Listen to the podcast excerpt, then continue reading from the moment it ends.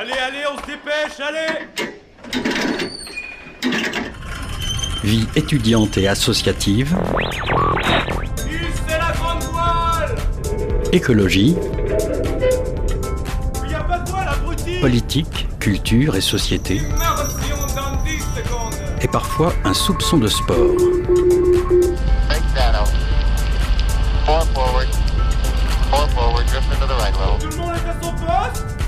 Du lundi au jeudi, 18h-19h, le sous-marin, la quasi quotidienne d'infos de Radio Campus Angers. Il est 18h01 sur Radio Campus Angers. Bonsoir à toutes et à tous. Bienvenue à bord du sous-marin. Au programme de ce soir, on aura le plaisir d'écouter une rediffusion d'une interview de Caroline Brard et Adrien Dessat, traiteurs pour l'entreprise Tok, qui promeut une alimentation locale et biologique. Dans une deuxième partie d'émission, on écoutera une interview autour de la non-violence éducative. Et pour finir cette émission en beauté, comme chaque jeudi, nous accueillerons dans le studio nos deux chroniqueurs hebdomadaires, Loïc et Louis. Radio Campus Angers en immersion dans le sous-marin, on est parti pour une heure ensemble.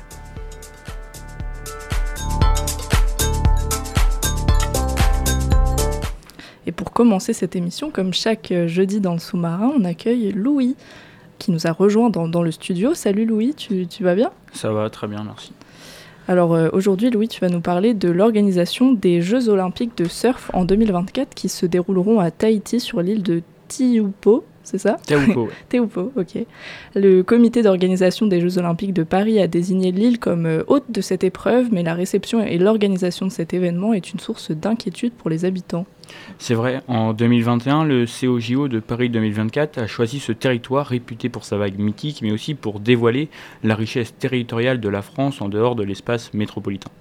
Taupo, c'est 1400 habitants, alors forcément, voir arriver sportifs, journalistes, fans sur l'île, cela ne passe pas inaperçu. Face à l'approche de cet événement, les habitants craignent surtout de voir leur environnement dégradé. Ils assurent vivre depuis des décennies dans un, dans un écosystème rare qui fait la beauté de l'île et ne veulent en aucun cas s'en séparer en échange d'un événement mondial. Bon, comme tout événement, comment est-ce que l'accueil euh, des spectateurs va, va se dérouler? Les infrastructures, est-ce que- est-ce est-ce qu'elles sont en, en construction? Alors, c'est justement l'objet de ces inquiétudes. Les Polynésiens refusent la construction d'infrastructures qui donneraient un mauvais contra- contraste avec le paysage déjà présent. On refuse donc par exemple la construction de tribunes métalliques ou encore le creusement d'un chenal. Cependant, le comité d'organisation, l'État et la mairie de Taupo travaillent ensemble pour trouver des accords face à l'afflux de personnes en 2024. Il va donc y avoir des agrandissements des pontons et l'extension de la marina afin d'accueillir 4 fois plus de bateaux. Le chantier d'un nouveau ponton pour accéder à la plage PK0 est aussi en train de s'achever. On imagine donc que ces projets sont vus d'un bon, d'un bon œil par les Polynésiens, pardon. C'est vrai que beaucoup d'entre eux sont satisfaits de ces travaux. Le remplacement de la passerelle qui relie la plage était très ancienne, dangereuse et parfois inaccessible par temps de pluie. Cela va donc améliorer l'accès forcément. L'extension de la marina va permettre une plus grande activité touristique et donc améliorer l'économie de l'île. Mais il y a une certaine nuance à prendre en compte face à ces travaux.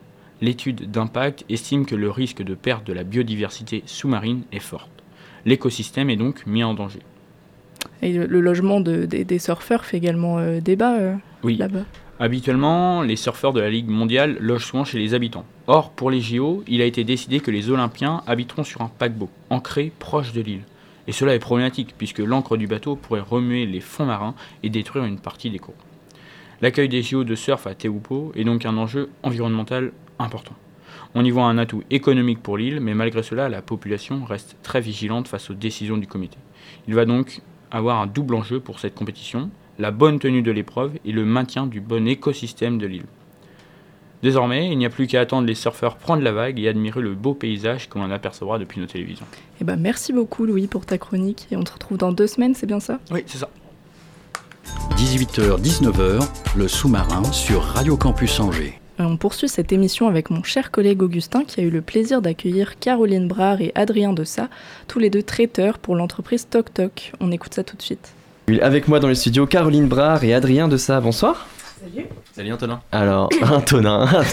c'est vrai qu'on s'est trompé sur la colle, j'ai mis Antoine, voilà. Mais merci de me, me karma. T'as raison. Euh, vous avez lancé en 2021 votre projet de traiteur fermier et local, Toc Toc. Ouais. Euh, enfin, 2021, je me suis pas trompé. Ouais, c'est Ouais, ça. On ça. a commencé en juin 2021, on va bientôt souffler notre deuxième bougie et euh, surtout, bah, là, on passe en société dans les semaines à venir. Ah oui, donc ça, ça augmente. Et euh, on passe un cap là, ça y est. euh, à l'époque, vous travailliez tous les deux dans d'autres domaines, notamment euh, toi, euh, Ouais. Adrien. Euh, même si toi, t'étais cuisinière, mais euh, Ouais. pas forcément agricultrice. euh, pourquoi vous êtes lancé dans ce projet aussi en couple? Enfin, c'est un, un projet aussi personnel. Bah, c'est parti en fait de, du fait que Caroline n'arrivait pas à sourcer correctement ses produits, euh, travaillant dans la restauration. Donc voilà, elle commandait ses, ses matières premières en fin de service euh, et elle avait qu'un canal euh, disponible pour le faire. Donc euh, bah, ça a commencé comme ça, où Caroline a essayé de chercher des producteurs autour de chez nous pour, euh, en créant du coup son auto-entreprise en 2016 qui s'appelait Toc Toc, qui s'appelle toujours aujourd'hui Toc Toc. Euh, et donc on a commencé par trouver un couple de maraîchers avec qui on s'est super bien entendu. Ça a matché au niveau des produits, ça a matché au niveau de l'éthique, leur manière de produire. J'ai commencé à leur filer des coups de main. Et, euh, et de fil en aiguille, euh, voilà, on, s'est dit bah c'est ça qu'on a envie de faire. On a commencé à expérimenter un petit peu dans notre jardin aussi. Euh, et puis bah on s'est dit il nous faut plus grand, il nous faut de la place. Donc on a trouvé notre ferme ici dans le 49 euh, qu'on a acheté. Caroline a fait un BPREA, donc un diplôme agricole. Et euh, on a retapé toute la ferme euh, pendant deux ans. On a lancé le, laboratoire de cuisine du coup en 2021 et euh, puis c'était parti. Et donc le projet est de créer un jardin aujourd'hui sur la ferme pour produire les légumes pour le traiteur. Euh, mais en plus, pour toi, t'étais mécanicien, si je me trompe. Ouais, c'est ça. Donc c'est vraiment une grosse transition, euh, passer de à maraîcher, enfin producteur, euh, ça ça n'a rien à voir. Bah, c'est une grosse transition, mais finalement, il y a des choses qui se recoupent parce que aujourd'hui, sur une ferme, si t'as pas des bases de mécanique, si tu sais pas un petit peu souder, etc., tu, tu peux pas réellement t'en sortir. Euh, et voilà, j'ai toujours été manuel. euh, J'aime bien apprendre les choses sur le tas et euh, et voilà, euh, cette formation BPREA a été, euh, a été un plus pour Caroline aussi. Et puis, euh, je continue à me former tous les jours en allant filer des coups de main à des maraîchers autour de chez moi afin de prendre un peu de l'assurance sur la culture. et, pour le reste, on, en apprend tous les jours. Donc votre entreprise elle a plusieurs activités, donc la cuisine, le service et aussi l'agriculture. Pourquoi est-ce que vous avez voulu associer deux travails qui, qui sont différents de base, c'est-à-dire traiteur et producteur?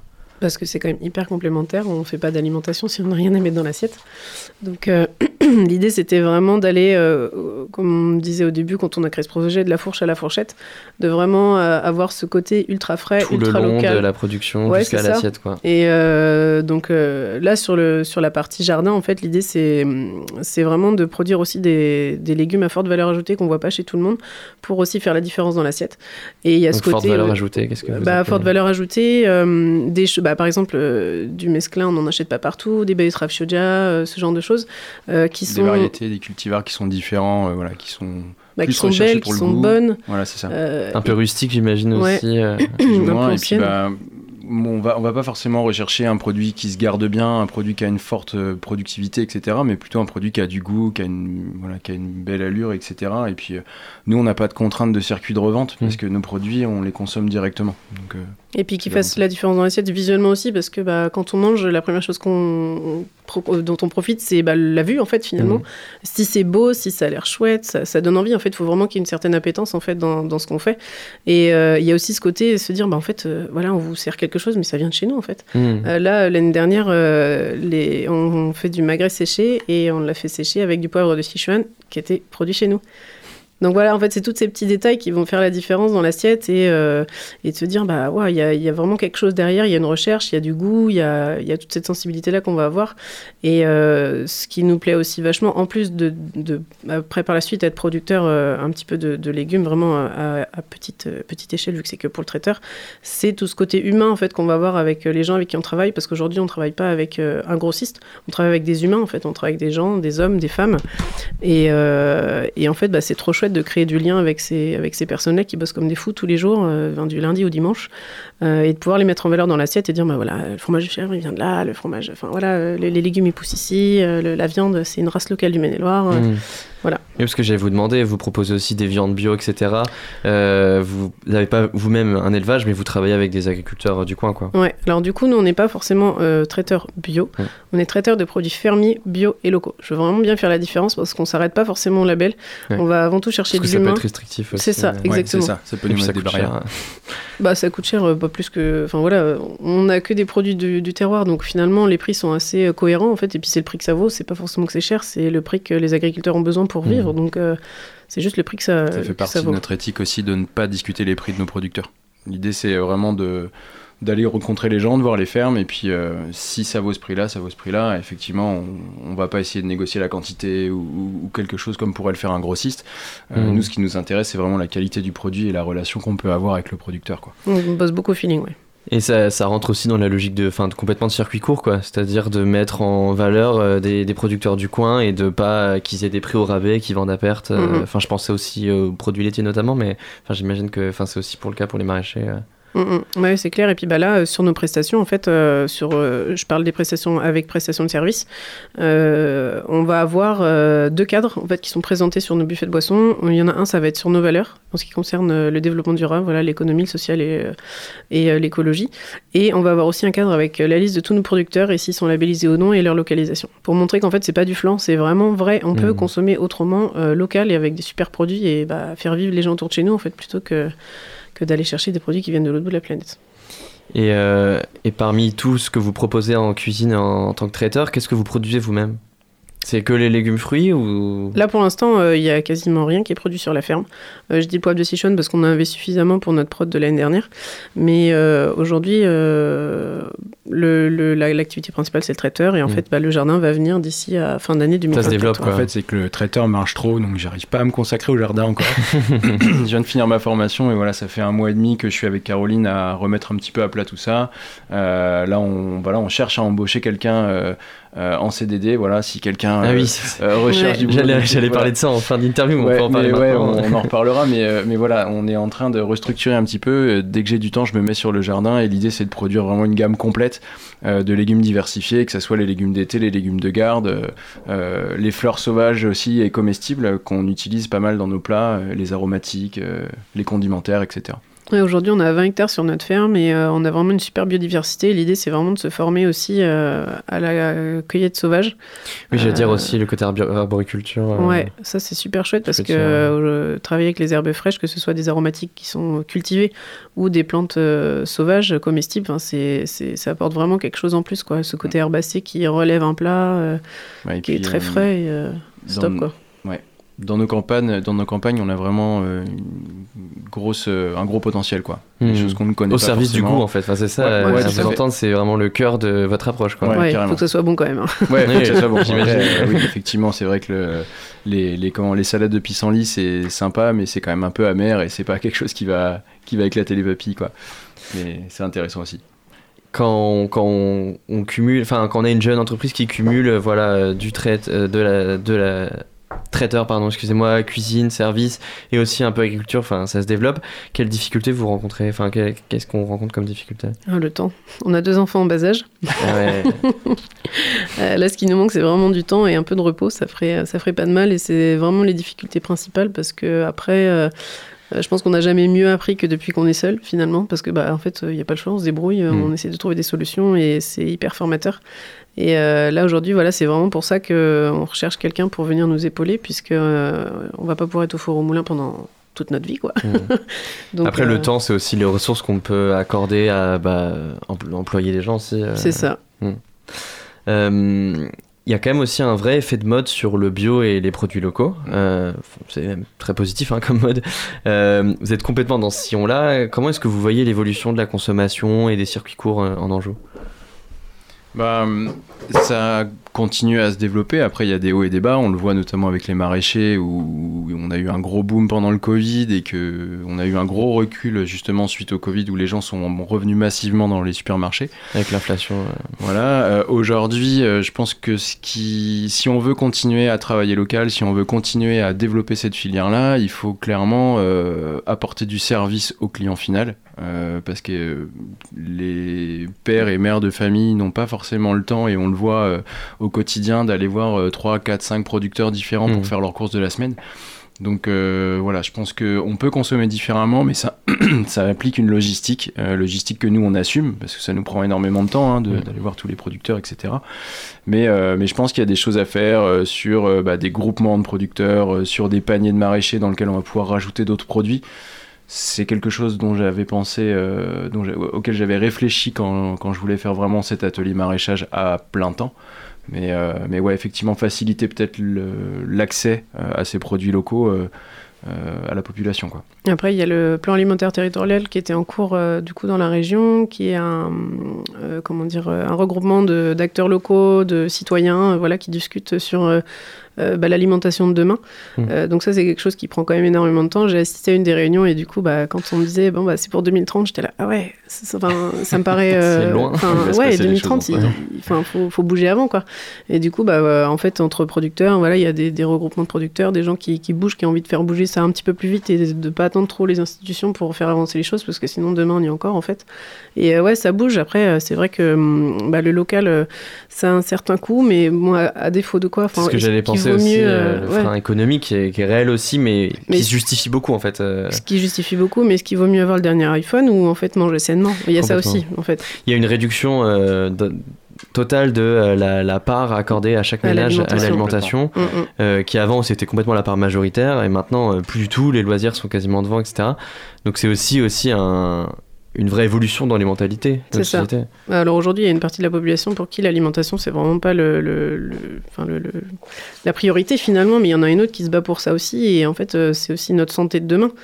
Euh, donc si aujourd'hui on mange mieux, on, enfin voilà, on, on prend des, des produits qui, qui sont de saison, qui ont du goût, on, on éduque nos enfants à, à goûter, à, à découvrir des nouvelles saveurs et à, et à aimer en fait notre terroir et tous nos produits sans vouloir forcément y chercher de l'originalité à foison et de, de, de consommer que des produits ultra transformés qui viennent de l'autre bout de la planète. Euh, ouais, c'est c'est hyper important en fait de de- d'essayer de, de, de se battre pour que bah, on mange mieux, on mange bon et, euh, et on cuisine aussi.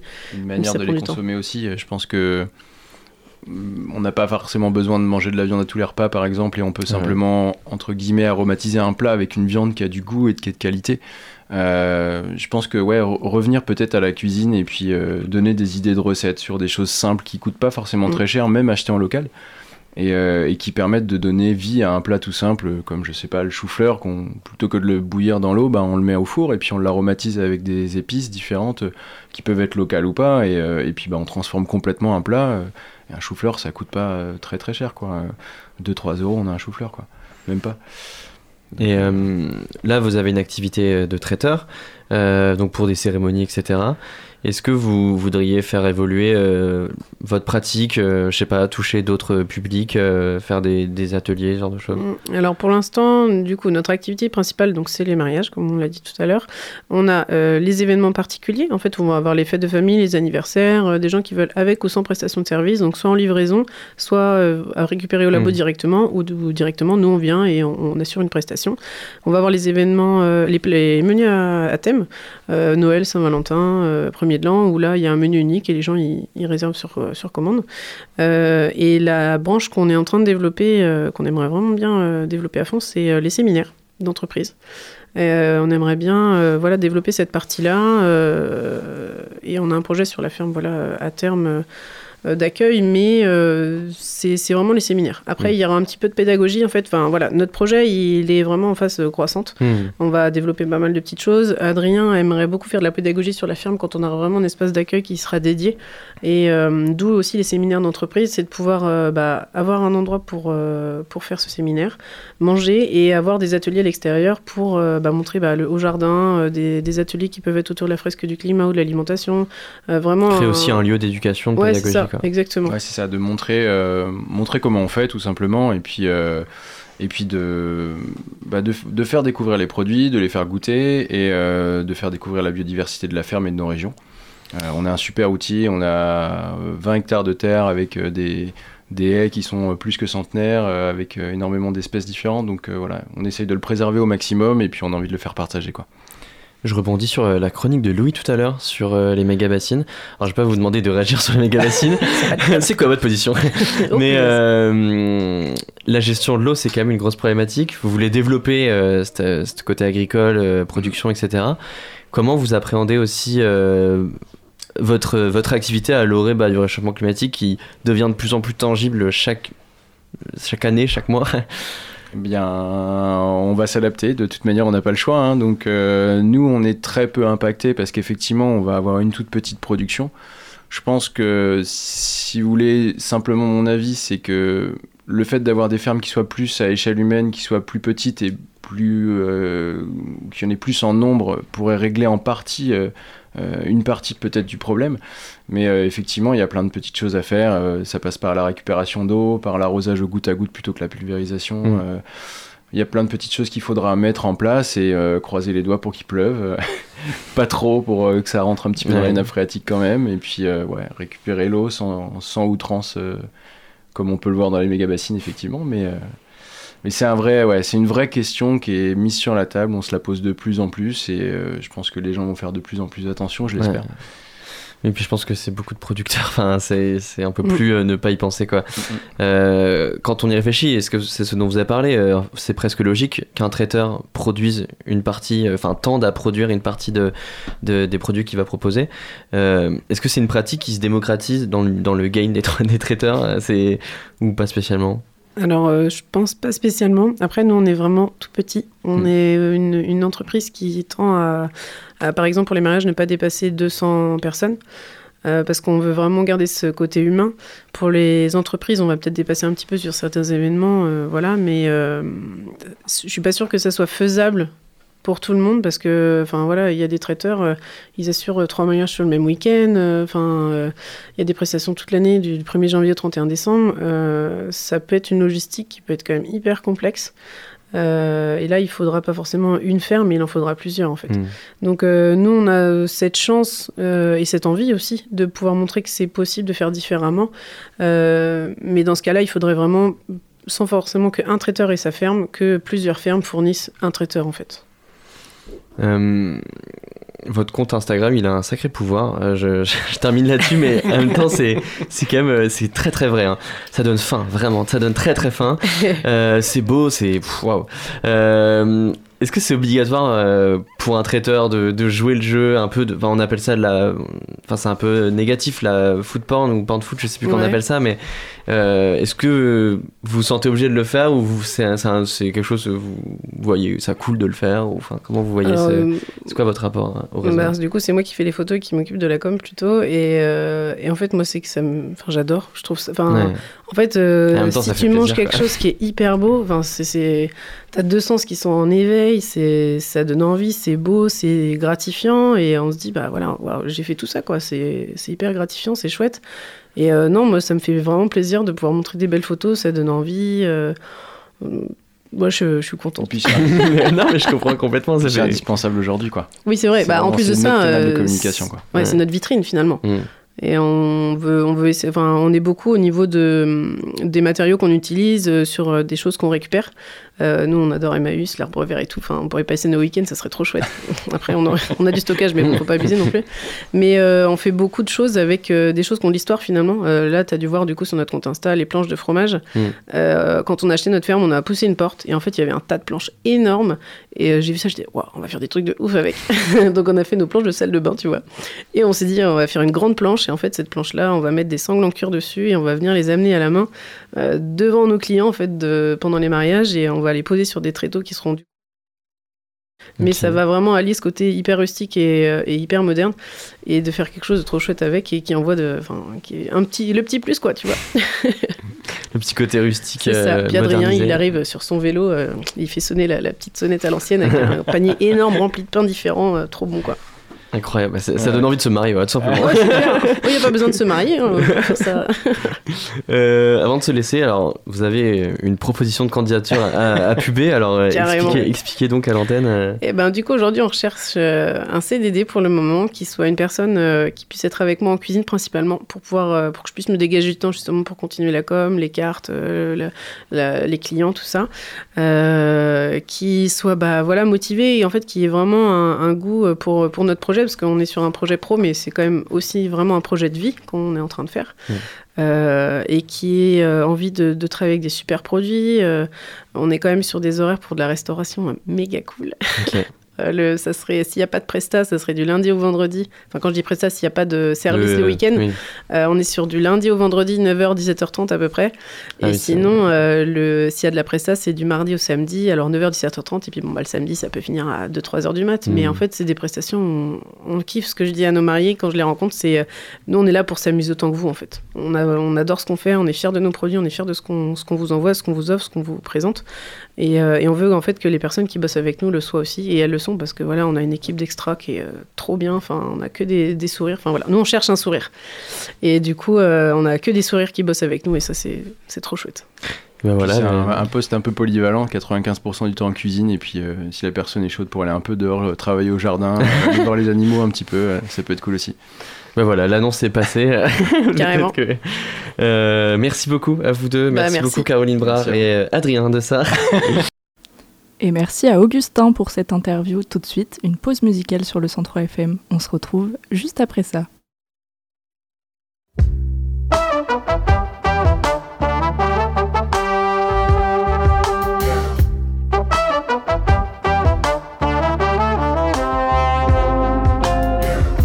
Ça fait des années que ces deux oiseaux se croisent parfois, se font les yeux doux, s'échangent des mots, des mots qui font mouche, au fond qui touchent et donnent des sentiments. Mais c'est jamais le moment pour d'y aller. Souvent c'est le soir, toujours au hasard, qu'ils se croisent un peu, se mangent les yeux, puis il se fait tard et sur un long regard, tous deux se séparent, loin des terrains glissants. Voyez s'il y a quelque chose entre ces deux-là d'évident. Ils n'ont jamais loisir de se faire ce qu'ils pensent. La vie, la vilaine fait des siennes à ses pauvres enfants. Pris dans des amours parallèles, ils n'ont jamais le temps de s'aimer un peu. Cupidon lui-même semble à peine se soucier de ces deux amoureux. Mis de flèches, point de perche sans perdre de temps à changer de vent.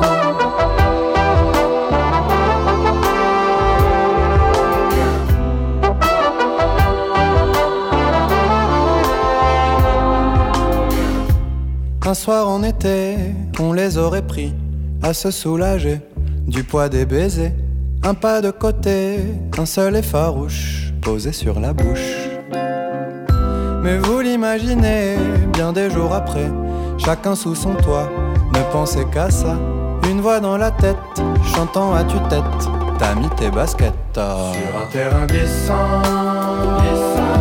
Voyez si ces deux-là ne se sont laissés aller qu'un instant.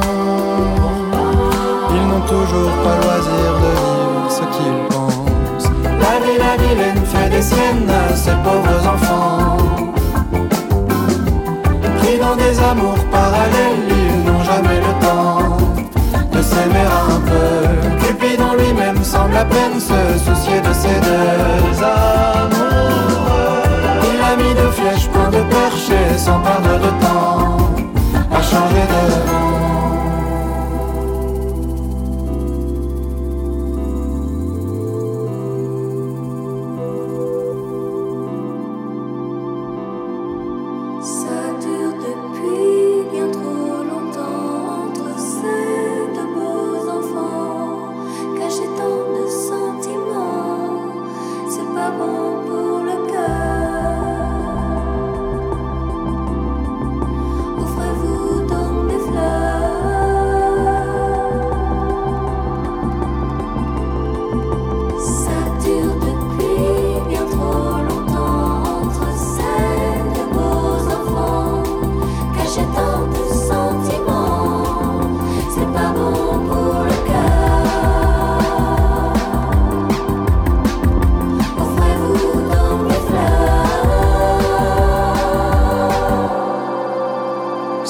compter sur. La vie, la vilaine fait des siennes à ses pauvres enfants. Pris dans des amours parallèles, ils n'ont jamais le temps de s'aimer un peu. Cupidon lui-même semble à peine se soucier de ces deux amours. flèche, point de percher, sans perdre de temps,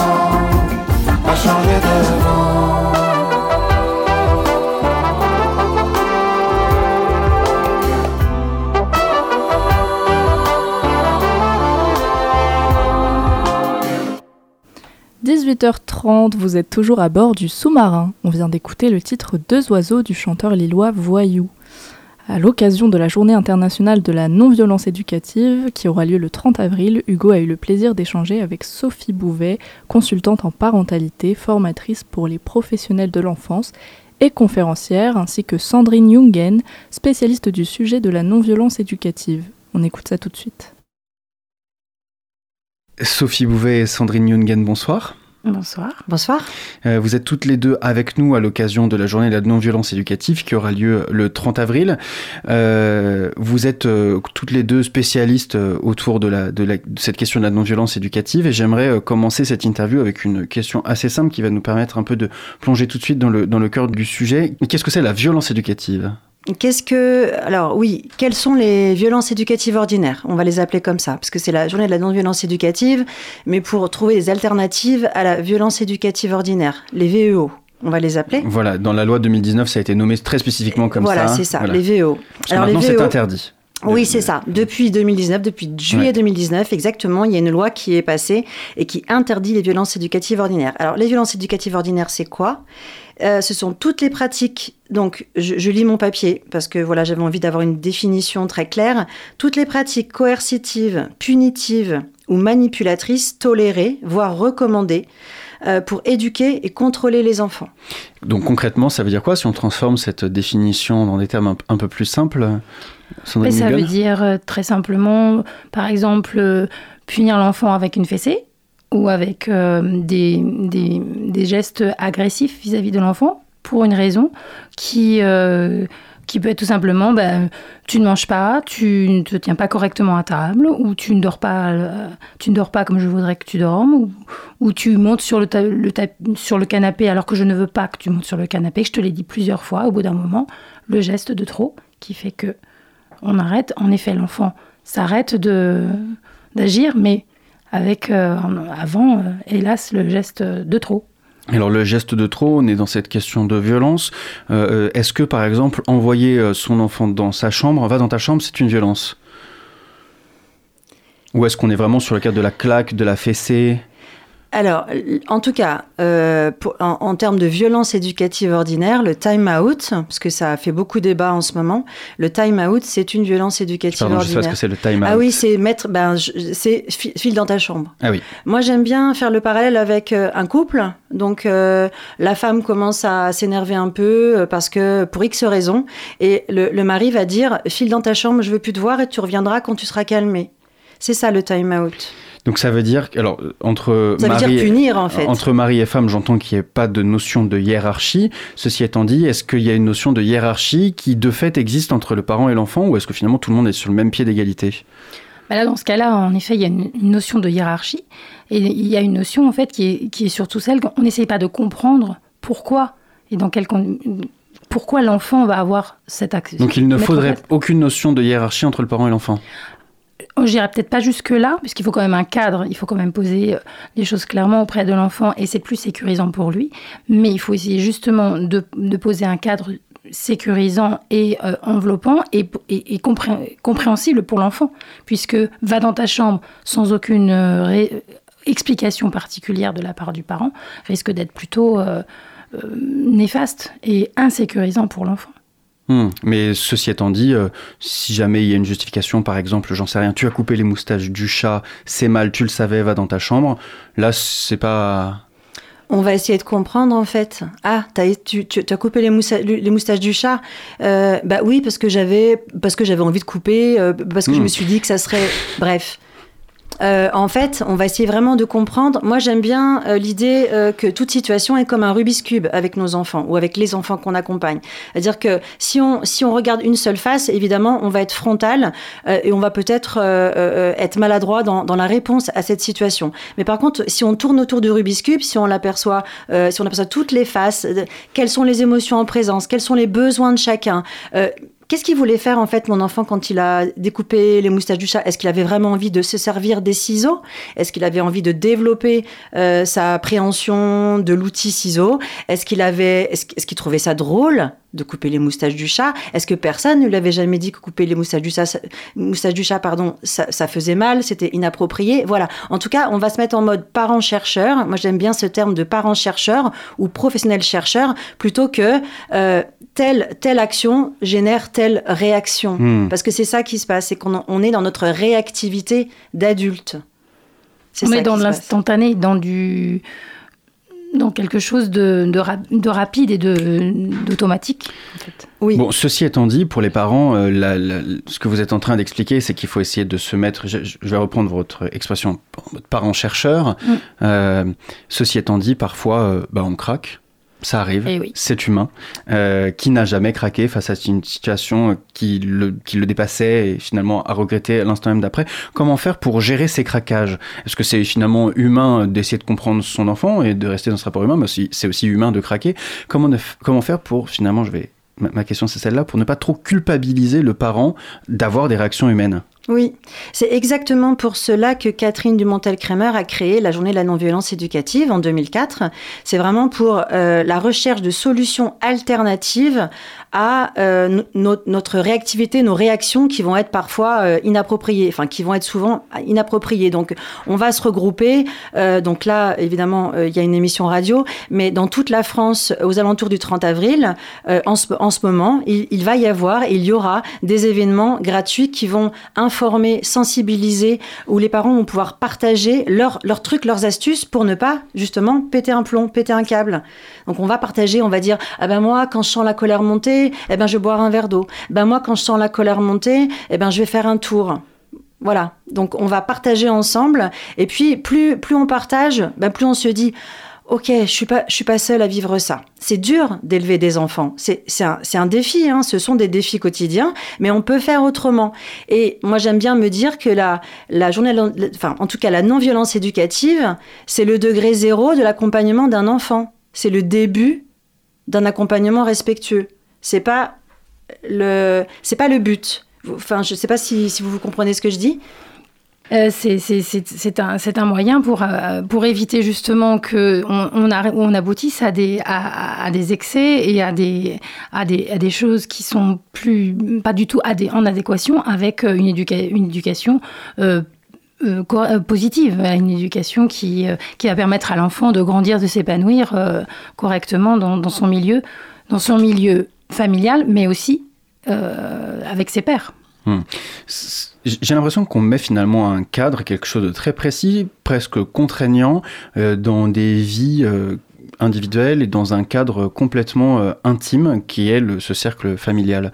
Est-ce que finalement, cette loi euh, interdisant les violences éducatives ordinaires de 2019 était vraiment indispensable pour pouvoir permettre de donner des clés aux parents, puisque finalement la loi interdit, la loi oblige, mais finalement on se rend compte que près de 8 parents sur 10 disent continuer à donner des fessées et mettre au coin leurs enfants. Alors, ouais, c'est une très très bonne question. La Suède, en 1979, donc, a promulgué euh, la même loi.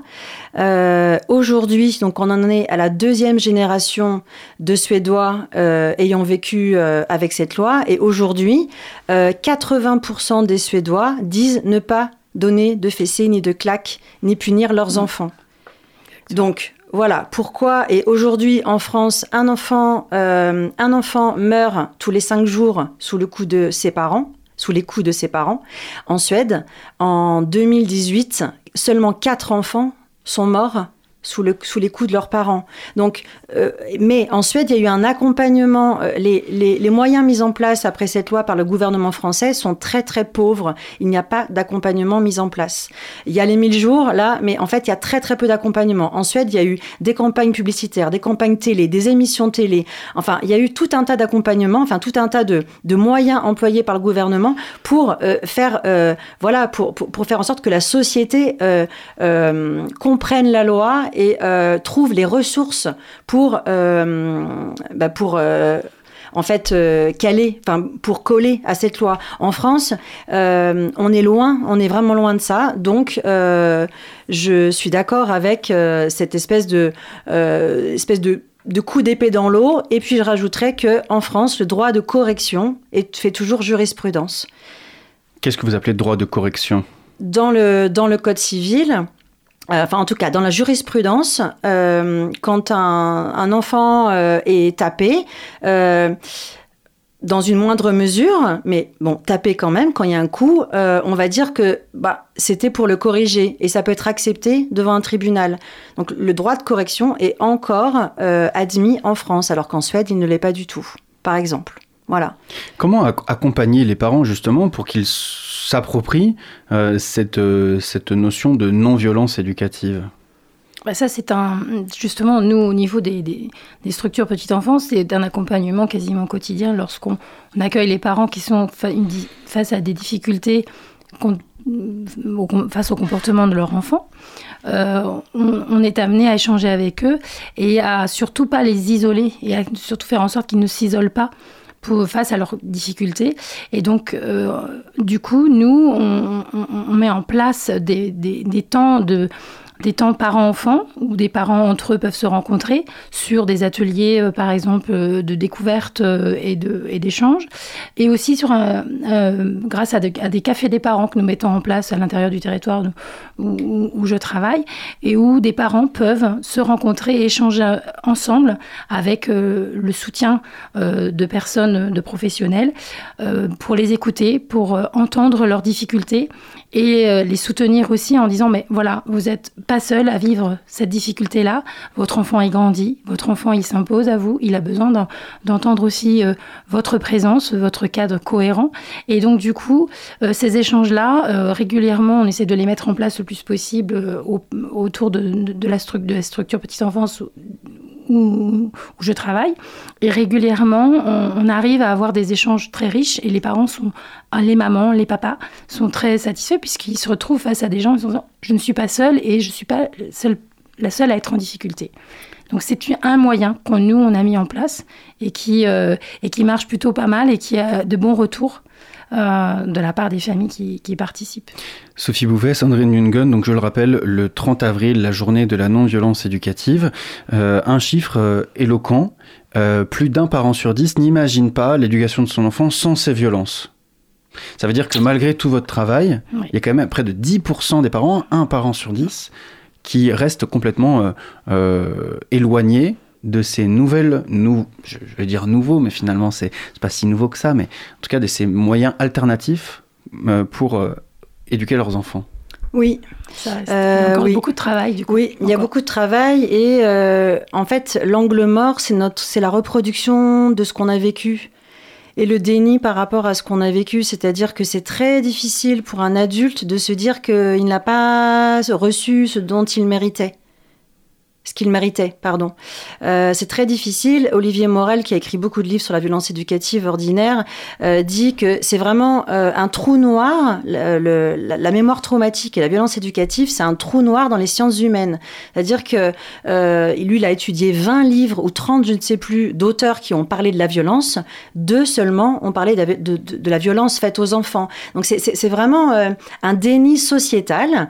Et c'est pour ça qu'on en est là aujourd'hui, de, se, de se dire, ok, c'est pas pour jeter la pierre à nos parents, c'est pour dire j'ai été, euh, j'ai été victime. Voilà, parce que la société ne fait rien du tout pour accompagner les parents.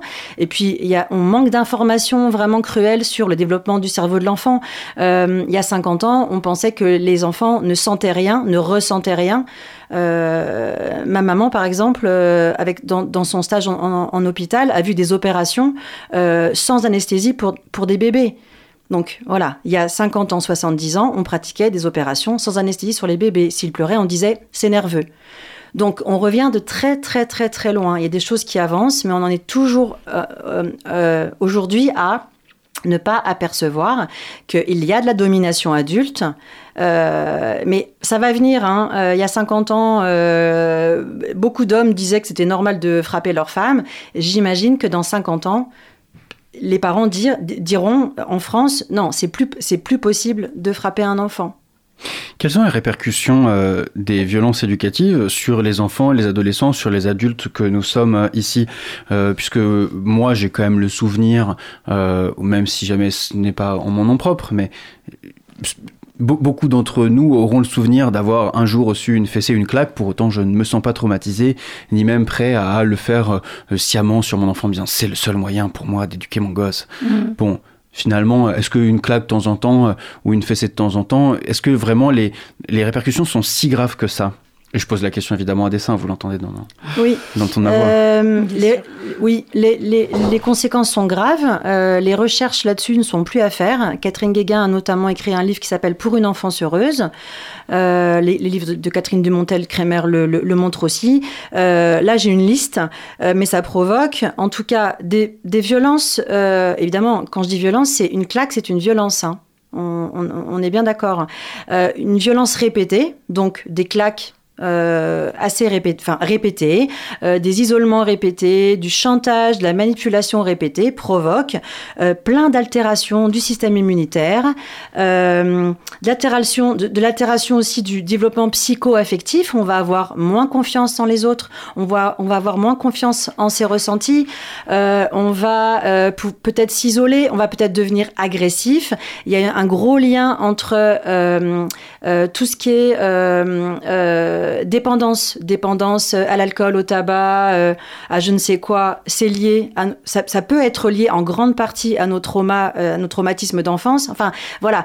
Euh, en tout cas. euh, les liens sont, sont faits entre violence éducative ordinaire et euh, dépression. Oui, mais euh, vous entendez la nuance que j'ai essayé d'apporter. C'est que j'ai dit une claque, une fessée de temps en temps.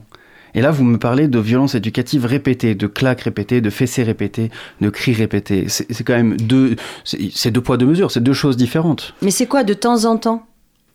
Bah, c'est une, je- c'est-à-dire quand vous dites répéter, je peux, je peux vous retourner la question. Qu'est-ce que Oui. vous voulez dire par répéter?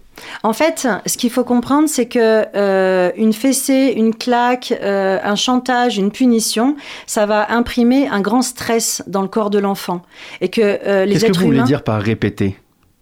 Euh, ben par exemple, euh, ben ne serait-ce qu'une punition par semaine, c'est répété. Enfin, en tout cas, ce qui- ce qu'il faut comprendre, c'est que euh, l'enfant qui reçoit, euh, euh, en tout cas, une pratique qu'il ne comprend pas de la part du parent qui dit l'aimer, ça, ça fait que ça provoque un stress. Et que ce stress, il est délétère pour le cerveau et l'organisme de l'enfant. Point.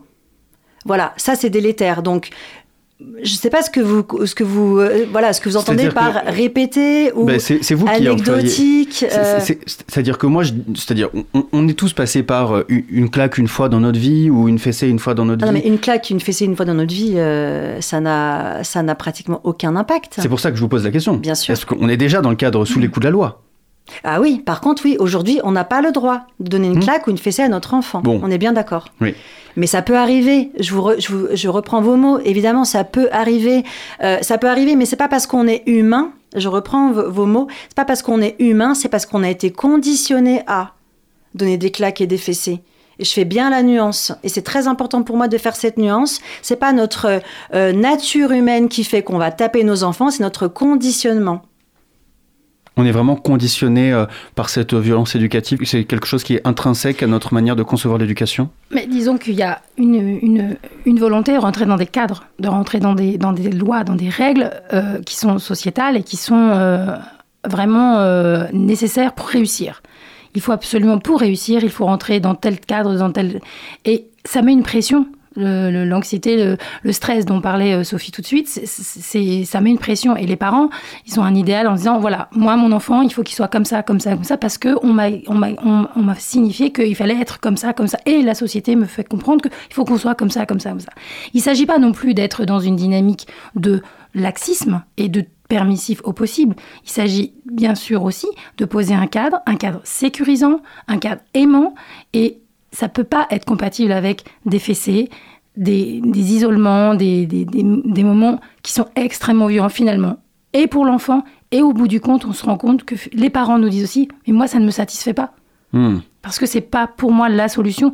Mais pour le moment, euh, ce côté euh, où il faut absolument gérer la situation à l'instant T, bah, ça me fait faire ce geste-là, qui est interdit aujourd'hui par la loi, certes, mais qui, hélas, euh, arrive, hélas. Eh bien, merci beaucoup à toutes les deux, euh, Sophie Bouvet et Sandrine Jungen, d'avoir répondu à nos questions sur les ondes de Radio Merci. Campus Angers dans le sous-marin. La journée de la non-violence éducative, c'est le 30 avril. Pour plus d'informations, on peut, vous pouvez peut-être donner vos, vos sites internet respectifs, les noms de vos structures pour les parents qui souhaiteraient euh, s'inspirer de vos méthodes et de ce que vous pouvez leur apporter. Oui, moi je suis Sophie Bouvet, je suis consultante en parentalité et formatrice et mon site internet, mon site internet pardon, c'est commencement, tout attaché, euh, sement, S-E-M-A-N-T, euh, c'est un jeu de mots, commencement des graines.com. Euh, voilà, et j'accompagne des parents et des professionnels euh, vers, on va dire, une transition éducative. Sandrine Et Jungen. moi, je suis euh, éducatrice de jeunes enfants à la boîte à malice, qui a son site internet qui est boîteamalice.org, où euh, vous pouvez euh, découvrir euh, toutes les structures et euh, les professionnels et les actions qui sont menées euh, sur le territoire de Saint-Georges-sur-Loire. Saint-Georges-sur-Loire, donc pour la boîte à malice, et euh, Sophie Bouvet euh, sur votre site. euh, euh, vous faites partie d'ailleurs de, de ce groupement qui s'appelle parentalitécréative.com. Oui, oui, d'ailleurs je me disais, j'en ai pas parlé et j'ai envie d'en parler. Je oui. vous- donc je vous tends la perche. Oui, eh ben merci beaucoup. Catherine Dumontel-Crémer, elle a- c'est la, pionnière de soutien à la parentalité en France et elle a créé un réseau qui s'appelle le réseau Parentalité Créative. On est une centaine en France euh, et aussi euh, dans les dom enfin dans les dom et aussi en Italie, en Belgique et en Suisse. Et on accompagne, voilà, et on est vraiment, euh, vraiment des, alliés des parents et des enfants vers cette transition éducative qui, ben, peut-être fera naître une société beaucoup plus respectueuse des uns et des autres.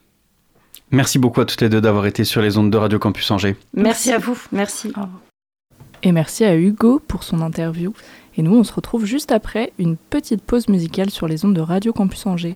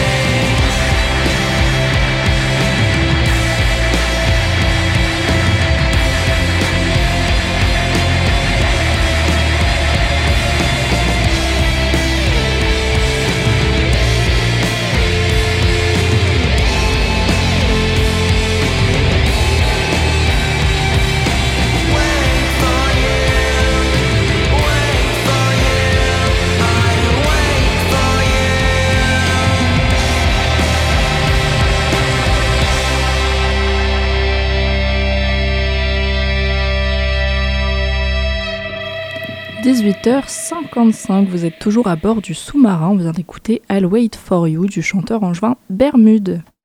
18h-19h, le sous-marin sur Radio Campus Angers. Et pour terminer ce sous-marin en bonne compagnie, Loïc nous a rejoint dans le studio. Ce soir, on va revenir avec toi sur le vandalisme de l'église Sainte-Madeleine à Angers. Comment est-ce que euh, les dégâts ont été euh, couverts? Le père, euh, a vu les dégâts en premier et il déclare D'abord, j'ai vu le cierge pascal à terre cassé et je me suis dit Ah mince, il est tombé. Mais quand je suis entré plus loin, j'ai vu qu'il n'y avait pas que ça et j'ai tout de suite appelé le curé de la paroisse et on a tous les deux appelé la police. Alors, vous allez me demander, est-ce qu'on connaît l'ampleur des dégâts? Les vandales, euh, on sait qu'ils ont plié les croix, décapité les têtes des statues et dégradé les autels. Des spécialistes du patrimoine sont venus constater les dégâts pour des travaux de restauration. Anne Léché, conservatrice départementale des antiquités et objets d'art, constate que les dégradations ont touché le mobilier liturgique et le maître-autel inscrit au titre des monuments historiques. Pour l'instant, on ne peut pas mesurer avec exactitude l'ampleur des dégâts, mais ce qui est sûr, c'est que la restauration va être longue. Et les Angevins, alors, me demanderiez-vous, comment ont-ils réagi? Eh ben, Ils sont choqués pour la plupart. Jean-Marc Vercher, maire d'Angers, a condamné avec, je cite le maire, la plus grande fermeté cet acte odieux qui a touché un édifice religieux et patrimonial important de notre ville. Pour un fidèle qui avait l'habitude de côtoyer les lieux, je cite le fidèle, c'est dommage parce qu'il y a des gens qui ne respectent pas forcément les croyances, chacun est différent et je pense que c'est important de respecter les croyances des uns et des autres. Alors, que risquent les personnes qui ont commis ces dégradations? Eh bien, tout, simplement, tout d'abord, euh, selon l'article 322-1 du Code pénal, la destruction, la dégradation ou la détérioration d'un bien appartenant à autrui, ici donc la, la personne publique, est punie de deux ans d'emprisonnement et 30 000 euros d'amende. En plus, il y a une quinzaine de jours, l'église de Saint-Pierre euh, de Trélazé avait aussi euh, été touchée, mais les dégâts euh, sont d'une moindre gravité comparés à ceux de la, de la Madeleine à Angers. Le mode opératoire des vandales pourrait, selon les enquêteurs, rappeler celui utilisé pour l'église de la Madeleine, justement. Donc si la police retrouve les vandales de l'église de la Madeleine, peut-être que la police donc fera d'une pierre deux coups. Quelles étaient les intentions profondes des vandales en faisant ça? Même si une enquête a été ouverte par le procureur d'Angers, le ou les auteurs des faits n'ont pas encore été retrouvés. Merci beaucoup Loïc pour ta chronique. Malheureusement pour nous, c'est déjà la fin de ce sous-marin. Merci à toutes et à tous de nous avoir écoutés. Merci à tous nos invités pour leur participation. Merci à nos deux chroniqueurs du soir, Louis et Loïc. Merci à Augustin à la technique et merci également à Étienne, notre programmateur musical, et Hugo à la rédaction en chef. Nous, on se retrouve la semaine prochaine pour le prochain sous-marin. D'ici là, n'oubliez pas, les bonnes ondes, c'est pour tout le monde.